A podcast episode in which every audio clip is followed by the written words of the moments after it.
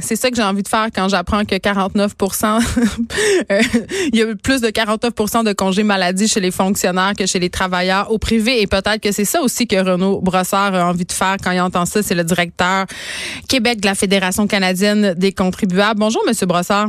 Bonjour. Écoutez, dans votre rapport, on parle de 4,3 jours de plus pour les fonctionnaires. C'est pas quand même tant que ça de plus, 4 jours, mais c'est presque une semaine. C'est ça que vous allez me dire.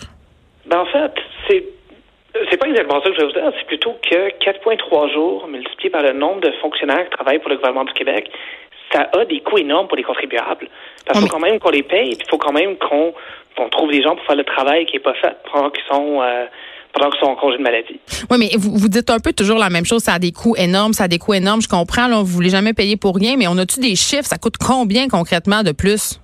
Malheureusement, on n'a pas ces chiffres-là. Ah. Ce qu'on a, c'est les, chiffres au niveau de la, différence dans le nombre de, euh, de congés de maladie pris. Mais quand même, quand on dit que ça coûte plus cher, il faudrait quand même avoir des chiffres.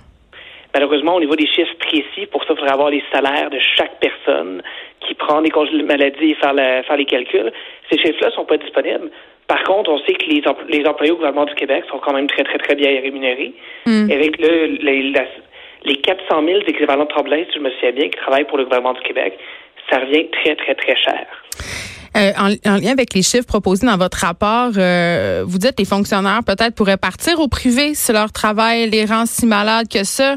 Est-ce que vous pensez, euh, Monsieur Brossard, que les fonctionnaires sont paresseux parce qu'ils prennent plus de congés maladie?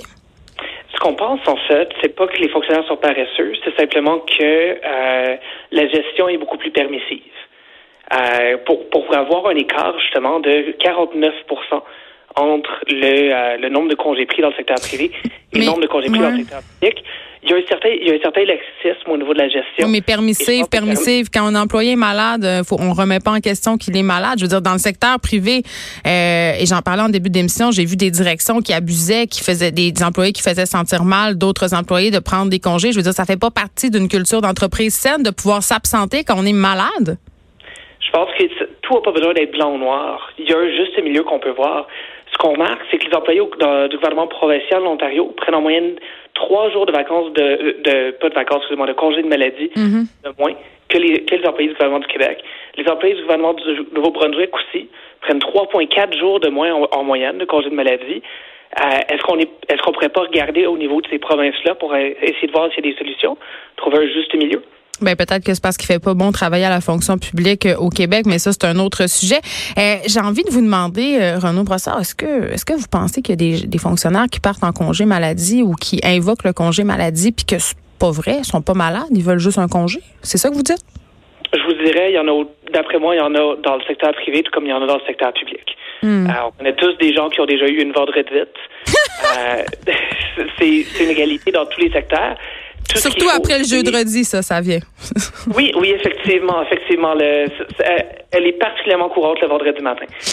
Euh, mais justement, le, fait qu'il y ait une aussi grosse différence entre le privé et le public montre qu'on sera en mesure de trouver justement un juste milieu où on pourrait faire baisser ce nombre de ce nombre de congés de maladie pris sans raison et retrouver un, un niveau plus sain. Mais Monsieur Brossard, vous convenez avec moi quand même que s'il y a moins de congés maladie dans le secteur privé, c'est parce que un, c'est pas l'argent des contribuables, c'est l'argent des compagnies, donc ils sont peut-être plus à leur affaire, mais en même temps, la culture d'entreprise est très très différente. Je l'ai dit tantôt, si tu prends un congé maladie, trop de congés maladie au privé, c'est pas long qu'on va te faire perdre ta job d'une façon ou d'une autre. C'est tout simplement pas le même milieu.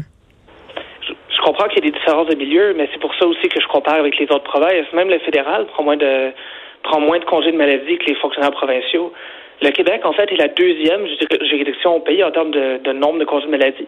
Il y a uniquement l'Alberta qui nous dépasse avec 14,4 jours. Je comprends. Le reste des provinces, le reste des gouvernements provinciaux ont réussi à trouver un moyen de euh, d'avoir un nombre de congés de maladie plus bas. Est-ce qu'on pourrait pas regarder justement à ce niveau-là pour voir euh, de, quoi est-ce qu'on pourrait s'inspirer? Non, mais je comprends que votre rapport, vous sortez des chiffres. La conclusion, c'est qu'on prend plus de congés maladie que les autres. Mais pourquoi vous vous intéressez pas à la cause? Pourquoi on se demande pas pourquoi on en prend plus que les autres? Parce que forcément, il y a une raison, là.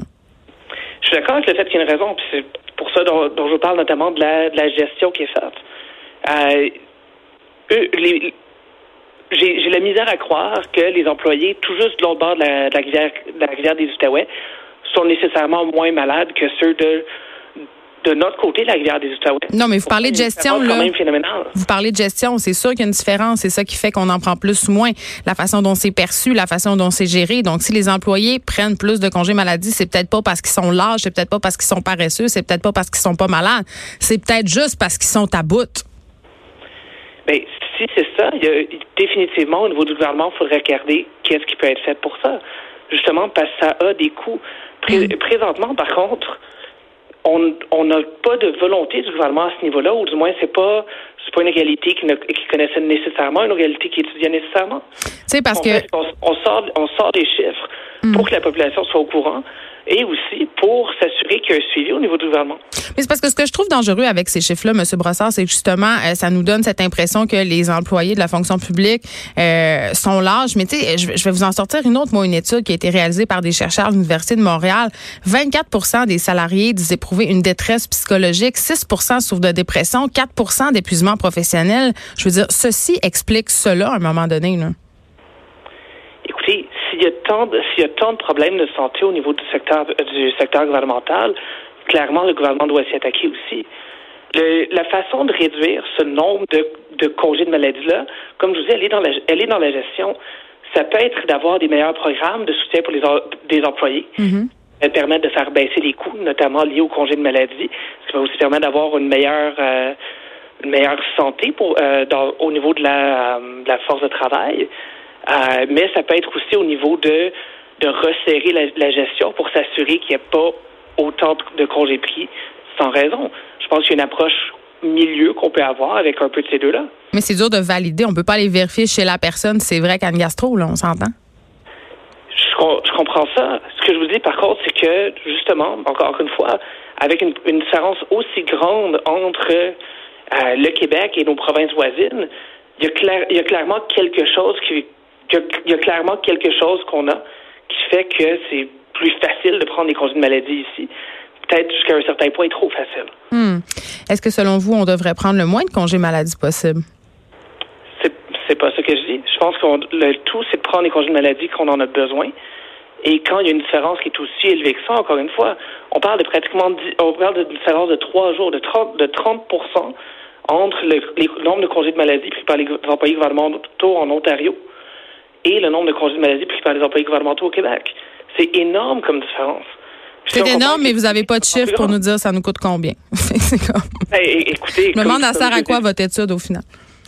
Ben, comme je vous ai dit, cette étude-là montre qu'il y a un problème, montre qu'il y a euh, que ça mérite de s'y attarder davantage, de prendre plus de temps pour, pour étudier ça certainement, mais aussi de regarder quelles sont les pistes de solutions dans les juridictions où les chiffres sont plus bas. Je pense que c'est ça. On devrait s'attarder sur les causes et sur les pistes de solutions possibles. Merci, Renaud Brossard, de nous avoir parlé. Vous êtes directeur Québec de la Fédération canadienne des contribuables.